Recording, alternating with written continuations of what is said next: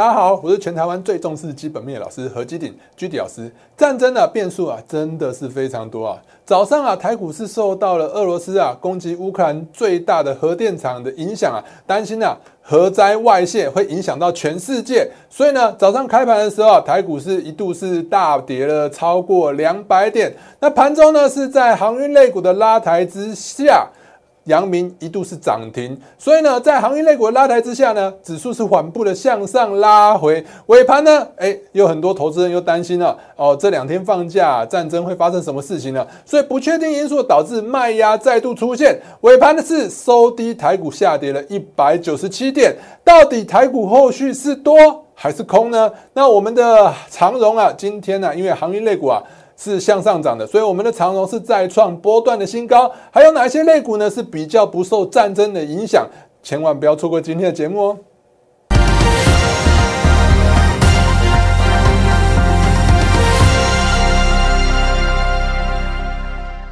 大家好，欢迎收看今天的股市航海王啊。那今天啊，一样啊，在盘前啊，我也是给大家很多重要的资讯。来，在盘前的部分啊，其实啊，我一直跟大家强调，我知道很多人不太喜欢看字，但是我都会把最最最重要的一个重点啊，写在最后一句话。大家只要看我最后这里有一个箭头的那个一条文字就好了。你看一下，我今天最重要的是什么？大盘将持续震荡震荡。我今天有说会震荡走高了吗？我说大盘会持续的震荡震荡，就是说，哎，台股啊，今天可能是比较难向上涨，是持续上下上下震荡的几率比较高。那你要投资要赚钱呢？我认为啊，就是要选对股票啊，因为你选错股票，就可能会跟着指数一起往下跌。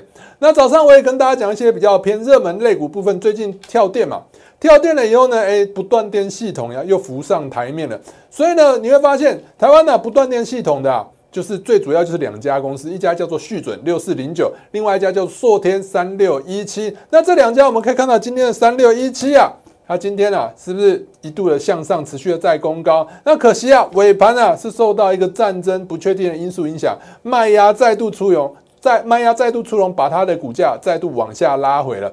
那再来另外呢，我们跟大家讲啊，就是窄板南电的部分。八零四六南电啊，其实啊，昨天法说会啊，表现基基本面表现的都非常好。但是其实啊，我一直跟大家讲，A B F 窄板族群啊，新兴是持续的向上创新高，但是南电紧缩啊，就是比较就是涨不上去啊。那我一直跟大家强调，同个类股族群它是会同涨同跌，所以南电的部分它如果说涨不上去的话，哎，那我觉得哎，你要发现。不管是锦硕啊、星星啊，都有点涨不太上去的味道，所以我们看一下八零四六的南电的部分。南电呢，我就早上跟大家讲说，五百五附近有明显的压力。如果呢利多涨不过五百五，我认为啊，后续如果没利多就更难涨了。所以大家注意一下，你看一下今天是不是还在五百五？所以下个星期啊。如果说南电还是没有突破五百五的话，如果手上有南电，还是要小心的。另外呢，我们早上也跟大家讲，哎，因为俄罗斯跟乌克兰战争啊，有一些塑化类股啊，哎，是比较偏受惠的。比如说像中石化的部分，哎，听说就是比较受惠。但是啊，我认为啊，股价因为它是比较震荡，因为股价来讲表现就是比较差。它从技术面去看，它股价就是表现的比较差。所以我跟大家讲说，你千万不要去追高啊，一三一四，果然今天的一三一四啊，有没有？也是一样，是不是就往下跌了，对不对？我说这个线型就是比较丑陋一点的线型，你看它还在打底的过程当中，它还没有向上，所以呢，你去做这种股票的话，我认为你贪不到什么任何的便宜的。因为我的早上呢也跟大家画，就是画了一些图啊，就是国际重要的国际指数啊。那早上画的图，结果没想到一开盘又受到俄罗斯就是攻击乌克兰的核电厂的影响啊，所以呢，开盘下跌之后，我就跟大家讲，如果说在这个区间里头，你不用。就不用太担心，因为它就是在这边区间震荡。我跟大家预告就在这边，所以我给大家盘前资讯真的非常重要。还没加入我们相关媒体频道的朋友们，现在就加入吧！打开你的手机相机，扫描这两个 QR code 就可以分别加入我的 Line 跟 Telegram 群组。如果你想用关键字的方式搜寻，请你打小老鼠 GD 一七八八，小老鼠 GD 一七八八。我们的 Telegram。的部分呢，直接打 GD 一七八八就可以了。另外，我们的脸书频道还有一个 YouTube 的频道，也千万不要忘记做订阅哦。打开你的手机相机，扫描这两个 QR code，就可以直接加入我们的脸书频道，还有 YouTube 的 YouTube 的频道。如果觉得我们分析的不错的话，记得按个赞哦。好，来开之前呢，一样先给大家看一下，就是大盘的部分。其实最近的大盘，大家应该都是可能很多人都很悲观呐。对不对？如果你要从大盘的角度去看的话，你看这边是不是上部的高点是不是在一万八千五百点？那第二次的高点在哪里？一万八千两百五十点，是不是一波比一波低？这这样子看起来呢，它就是一个空头走势，是向下的。那预期来讲呢，我们可以看到第一个这边，我们可以看到这一根，我们看到这一根的部分，我一直跟大家讲，红吃黑吃的越多，量越大越有效。这一根的黑棒在星期四的时候呢是收复了，对不对？用了三根的 K 棒去收复这一根黑 K，但是呢，今天又往下跌，又是因为战争的关系，所以呢。这个收复呢，星期四的收复是有点失效的，所以我早上才会跟大家讲说，台股就是会震荡震荡的往往，就是震荡震荡持续的盘整的几率会比较高了。所以呢，大家发现啊，其实这个下降趋势线这样压下来的话，你说台股会短线上这样子，应该说这样子飞上去，这几率真的不高。我知道有很多老师在喊什么万九两万。其实都是白喊的，根本就不会到。尤其是最近，其实美股啊，它的走势是比较偏负面一点点的，而且呢，又有升息，又有战争的利空，所以呢，其实真正台股啊，后续走势啊，我认为啊，它是在这边震荡的几率是比较高的，就是大概在。一万七千两百五十点到一万八千点之间这个区间震荡震荡震荡，只要不要破底都是最好的消息。所以呢，暂时来讲呢，并不会出现这么明显的大空头，比如说像二零零八年啊，或者是二零二零年三月新冠肺炎那样子，并还没并还没有出现这样的状况。为什么呢？因为这就要回归到我一直跟大家讲，股市为什么会涨？很多人会跟你讲说，因为基本面很好。会涨。其实我每次在开头我也跟大家强调，就是我是最重视基本面的。那其实呢，真正股票为什么会涨？其实最重要的因素啊，其实我在过去就一直跟我的学生啊，或者在影片上，我都持续跟大家讲，股票为什么会涨，是因为有钱。市场上啊，因为有钱才能把股市堆高嘛。那如果说市场上没有钱的话，他怎么把股市堆高啊？所以钱就是最重要的因素。所以我们最近啊。大家这这一两个月以来，这几个月以来，大家一直在观察联总会到底要不要升息啊？为什么？因为联总会如果说呢，它要升息的话，升息的话就代表说市场资金要紧缩了。市场要资金要紧缩的话，股市就很难向上涨。那影响到央行升息的最重要原因就是通膨。那你会发现，战争呢带动了什么？物价全部都向上涨。你看原油是不是持续向上，已经突破了一百块？对不对？已经快要再创历史新高了。那你再看，不管是铜啊、黄豆、玉米、小麦啊，全面上涨。所以你会发现啊，诶，即使在战争影响经济这么大的情况之下，联准会在三月哦，还是决定要升息，它就是为了要控制物价。所以后续来讲呢，当然呢，目前来讲。整个来讲，FED 并还没有开始升息，所以市场上资金还是相对的宽松。如果说在持续持续一直升息的状况之下，物价还持续的向上涨，那股市就会比较危险一点点。所以暂时来讲呢，因为现在市场上的资金还是比较相对偏宽松的，所以我认为啊，台股后续是持续的震荡震荡的几率。会比较高。好，那所以呢，我们要看到盘面上有哪一些股票呢？大家比较注意的。我最近一直跟大家讲啊，很多老师都在跟你讲资源，资源嘛。三零三五的资源部分，其实我就跟大家讲说，哎，你喊到这边，其实已经涨得差不多了，你再去追，真的也没有意义。为什么会这样说？因为啊，你会发现，因为我看到市场资金正在慢慢的减少，慢慢的减少。它并不会像过去一样一路向向上狂飙，所以呢，在相对的高点，尤其是这里又是一个整数关卡附近，它又插杀了两根长的上影线，所以这边来讲呢，其实并不适合进场。哦，那又或者是创维的部分，你会发现涨势也是受阻嘛，涨一天就跌下来，而且刚刚好又是一个什么整数关卡，所以呢，这两档股票就很多人在喊的，其实慢慢来讲啊，高档也是有卖压的。那另外呢？那我们可以看到台面上我们的全指股的部分是二三三零的一个台积电，台积电今天是又破底了。还有什么联电？联电的部分是不是持续的在一边撑盘？但是呢，台积电破底，你会发现你有没有看到台积电破底了，对不对？联发科也破底了，所以盘面上有很多的一个。全指股啊都出现往下挫的迹象，所以暂时来讲啊，如果你看着指数去做股票，我认为啊，你的输的几率是非常高的。为什么？因为指数看起来可能会震荡震荡，有点往下跌，就持续震荡的几率比较高。你要选什么股票才会赚钱？你要选就要选什么相对不受指数影响的股票，比如说，哎，战争的受惠股，或者是通膨的受惠股。那至于还有一些很悲观的人会跟你讲说啊，那要不要来做空啊？那要不要来做空的话，来，我们来看一下要不要来做空。那很多人要做空的话，第一首选是什么？买那个元大，就是台湾五十反。什么叫做台湾五十反？有经验的投资人都知道，哎，你买这档股票，当股市在上涨的时候，它就会跌；当股市在下跌的时候，它就会涨。所以，如果指数持续的往下跌，它就会向上涨。但是这一档股票，说真的，你看一下，它我们用月线来看啊，你看它月线来看的话，它持续就是一路的往下跌。所以长期来看，这档股票确实是应该说这一档 ETF 啦。它不适合你去做长期投资去做空。好，再来呢，我们可以看到，其实一月份的时候指数是跌的蛮凶的嘛。一月份的时候指数，我们可以看到一月份的时候，那时候什么年前卖压？你看这一波的往下跌，跌了这么大一段，跌了这么大一段，跌了这么大一段，你会发现零零六三二 R 有涨很多吗？它是从哪里？它是从五点一块一月份嘛，一月份从五点零一块涨到多少？最高大概五点二五。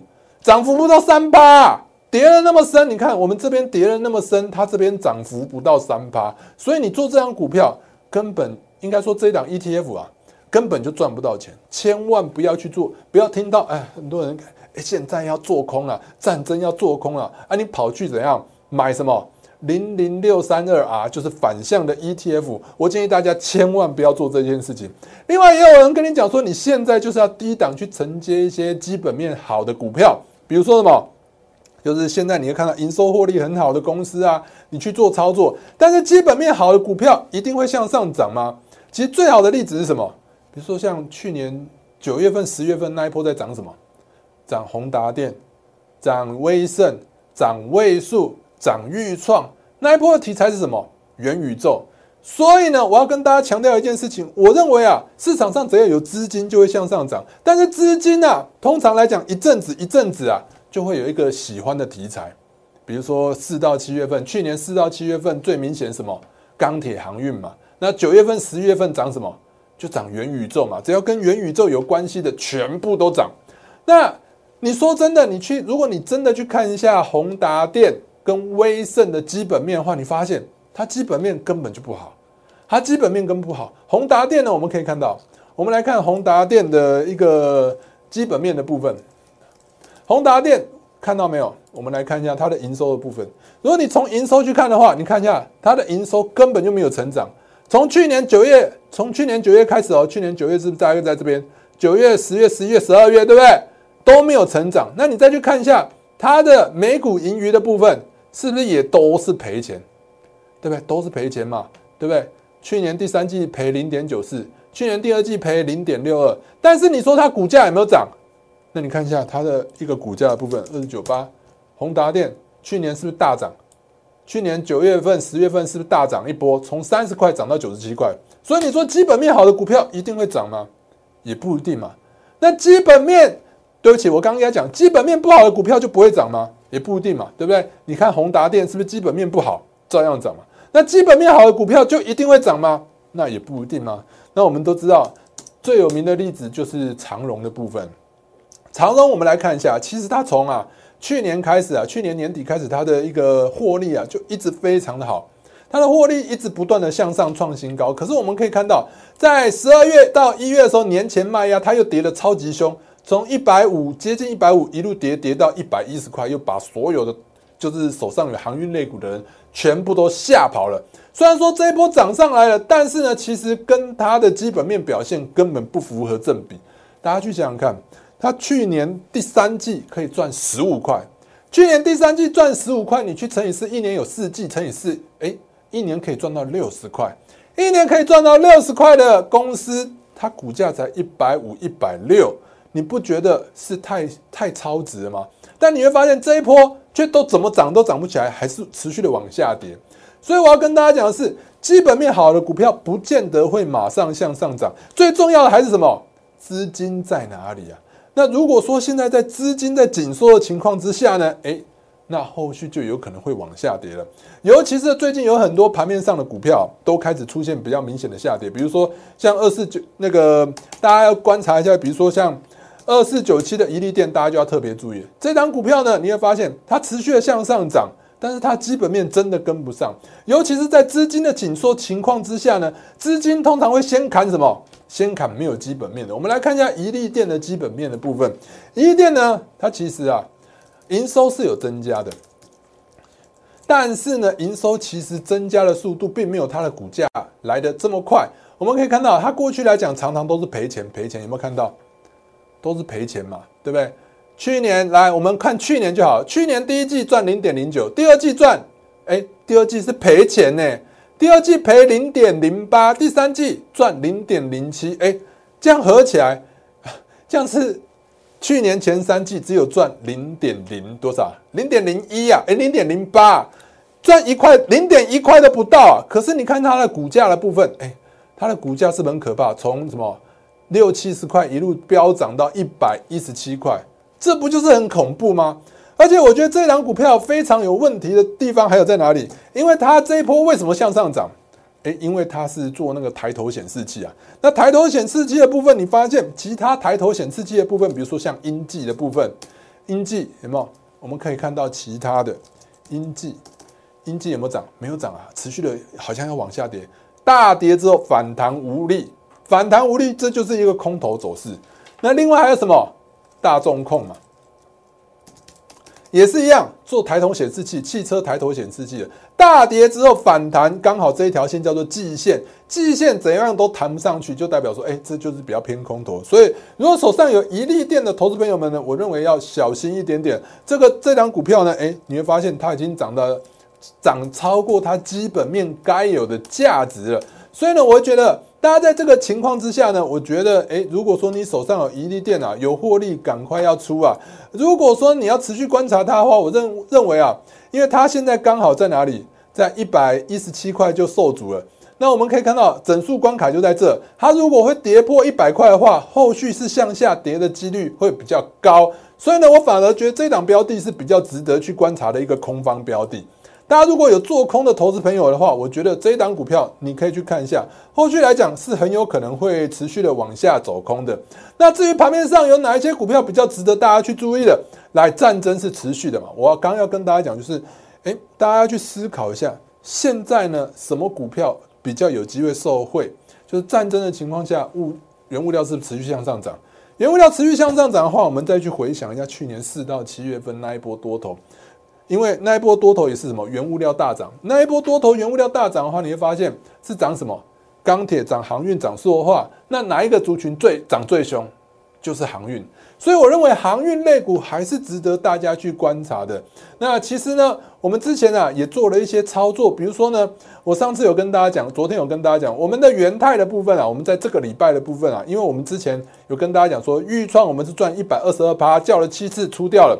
利凯的部分呢，我们是赚了四十七趴，叫了四次出掉了。星云的部分，我们也是赚了三十三趴，叫了七次出掉了。那大家都知道，哎，我还有这一档没有出嘛？那这一档呢，我觉得我昨天有跟大家讲，因为你要观察股票，你要怎么观察？你不要看着消息很好，赶快去做。你要看什么？消息对股票的影响。因为我一直跟大家强调，股票是一个买卖市场。你要观察大众对它的反应，如果大家对于利多都很能接受，也很开心，很想去买，那股票就会涨。那如果有利多出来，完全激不起投资人的兴趣，那就没有人想买，就代表说，应该说短线上没有人想买，没有人想买的话，短线上来讲呢，它就比较难向上涨。所以那一天呢，在这边它公布了一月的营收，公布一月营收是再创历史的次高。也同步来讲，也公布了他家他被 NSCI 纳入权重、纳入全指股，也就是说 NSCI 的相关的基金啊，如果有成立台湾的基金，他就必须要被迫去买元泰。但是这样的利多消息之之下，他都没有办法激起一点买盘的兴趣，就代表说暂时来讲，该买的都买了，不该买的也买了，所以呢，后续是持续的震荡，几率是比较高。所以呢，在那边震荡之下呢，诶，我们就把这边有一百五十块的一个。元泰，我们就把它换成什么？把它换成了长荣，有没有？你会发现元泰最高的价格是在哪里？最高价格是在一百六十三。我在一百五十块的时候呢，哎，我会把它换成长荣，有没有在一百五十块这边换成长荣？最高价是一百七十一。如果我现在出掉，不就等于什么？我就是元泰帮你出在最高点了，对不对？这叫做一个操作要灵活。我一直跟大家讲，操作要灵活啊。很多老师每天都跟你喊多喊多，但是说真的，如果真的行情不好的话，你喊多它就会涨吗？有没有人可以跟你讲说啊，明天会大涨？有人能控制股价吗？没有人能控制股价。行情不好的时候，你还是要顺势去操作，对不对？那也就是说呢，你操作来讲呢，你做短线你就必须要灵活。你如果做长线，你当然买着就不太用去管它，除非呢。趋势或者是总金方面有出现比较大的问题，这时候你才需要去做换股。那所以呢，你做短线操作，诶，有些时候短线操作，你今天进场，明天可能震荡一下，震荡个三趴五趴，其实都是正常的。重点是趋势要向上。今天震荡了三趴五趴，明天如果涨十趴呢？也就是说呢，今天买了以后，明天震荡不跌，后天震荡不跌，甚至你是一个。更好的一个进场机会，你可以逢低持续的加码，涨上去的时候，你一波向上就会赚的很多。所以我要跟大家讲，现在呢，因为原物料持续的向上涨，所以航运类股是持续值得大家去追踪的。那包含本航运类股包含什么？长荣航、华航。今天呢，哎，你会发现长荣航、华航本来呢盘中都上向上的，结果尾盘就向下了。那这又影响到我的比赛了。我们这里的比赛啊是有点输掉了。那为什么？就是因为我们其实看的也是准的。我们上上一次的比赛啊，你会发现行业类股有些时候是蛮难，就是因为我们比赛是算星期五的收盘价，我不能星期一、星期二或者是今天开就是开盘的时候表现不错，我就把它出掉，不行。我们一定要看星期五最后的收盘价。结果我已经连续两次看对也看准，你看一下什么看对看准？航运类股资金都在航运类股嘛，是不是资金都在航运类股？阳明也是持续向上涨的。但是呢，没有办法，我们在尾盘星期五最后的收盘价的时候呢，哎，就出现开始往下跌。那上次的经验是，星期五跌完之后，哎，星期一、星期二就回稳了。所以我能怎么办？对不对？所以呢，有的时候比赛呢，这也是有点，就是星期五真的也是你看对了趋势，结果输了那一天，这真的也没办法。所以，我们这礼拜的比赛选股的部分啊，我们会比较偏向，就是不会受到星期五影响的股票。好，那跟大家讲，航运类股、钢铁类股还是大势所趋啊，因为原物料看起来就是不会跌。既然原物料不会跌的话，大家可以看到最近的航运的，不管是航运的报价啊，或者是一些基本面的部分，都是正向的。好，所以呢，我要跟大家讲说，钢铁跟航运还是这一波原物料来讲呢，比较明确的一个趋势。比如说你要看钢铁的话，包含新钢，或者是你要看钢铁的话，你可以观察一下，比如说像中钢的部分。只要中钢的那个跳空缺口是维持在一个跳空缺口之上，其实钢铁类股的趋势就没有改变。而且你看到今天的航运类股的部分呢，货柜三雄、长荣、阳明、万海都涨起来了。那另外你去看长航跟华航的部分呢，虽然说哎有点在低档震荡，其实长荣航跟华航的部分呢，他们也出现了一个什么晨星形态哦？什么叫晨星形态？大家可以看到，这边是不是跳小小的跳空往下跳空之后，隔天马上拉回来，独留一根 K 棒在这边，这就叫做什么？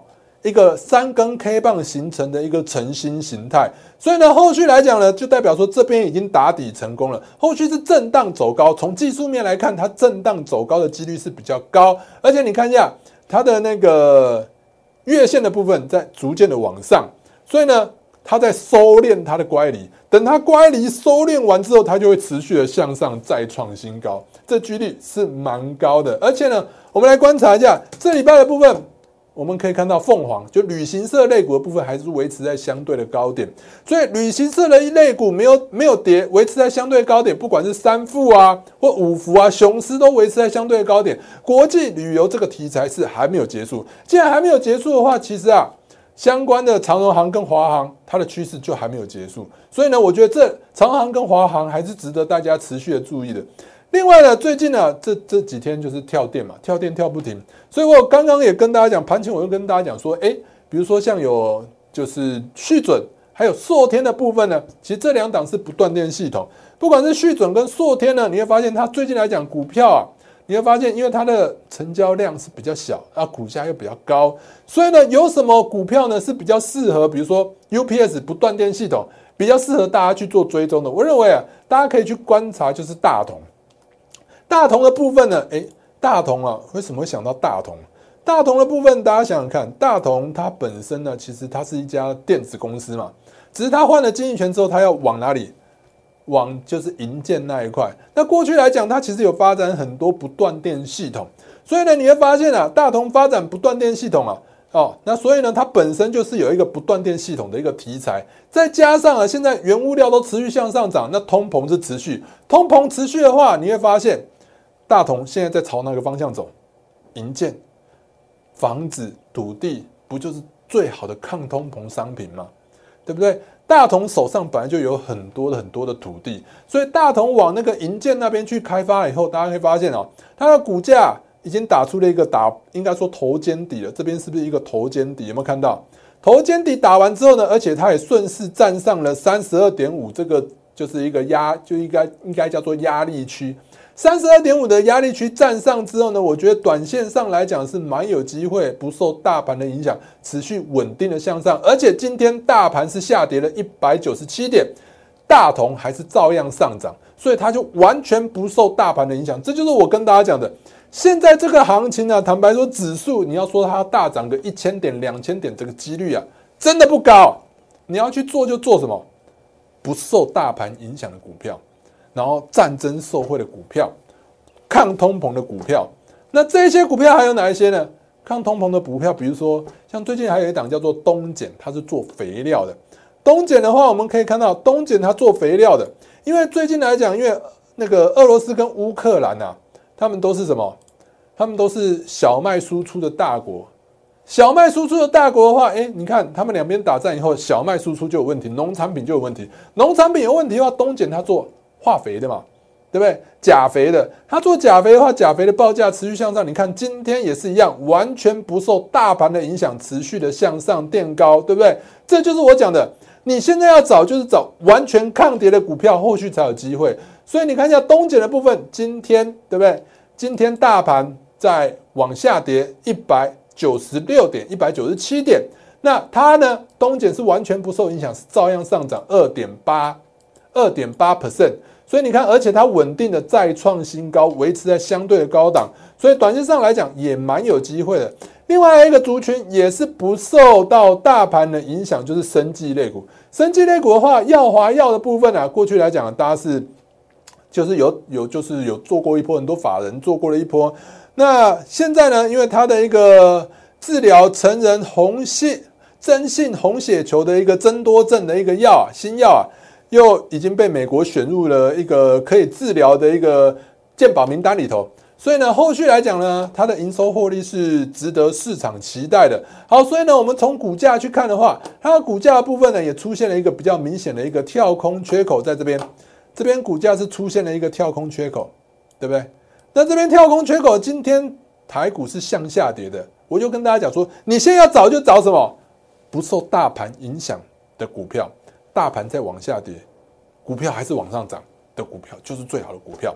所以呢，耀华药的部分呢，我们跳空缺口只要站稳了这个跳空缺口，明天应该说是下星期一，下星期一它呢都能站在这个跳空缺口之上呢。我认为啊，大家都可以持续的注意这一档耀华药的部分。那当然呢，新药类股除了除了耀华药之外，还有益达，益达部分呢也是一样是新药类股。我们可以看到这里呢。已经连拉了两根红棒，对不对？这就代表说底部有非常明显的支撑，而且低点慢慢的垫高。那这边的震荡也只有在什么，在这个红棒的上缘附近出现了一个震荡而已，震荡有限。所以呢，这也是相对抗跌的股票。所以这几档类股呢，都是比较抗跌的股票。那现在来讲，很多老师还会跟你喊啊喊啊喊啊，万九两万，其实啊都很难啊。真正拿出绩效老师真的没几个。我们的上一季经济日报的选股比赛冠军是我，我们那时候呢拿到多少？六十五趴。那这一季呢，虽然说这个礼拜呢比赛是有比较失利一点点，但是呢，我们现在到目前为止还是冠军次数最多的老师。二月二十号冠军，二月六号冠军，一月九号冠军。那另外我们有两档股票的话，台湾之光，不管是台湾之光，还有另外一档转身吧。这两档股票其实啊也是相对抗跌的股票。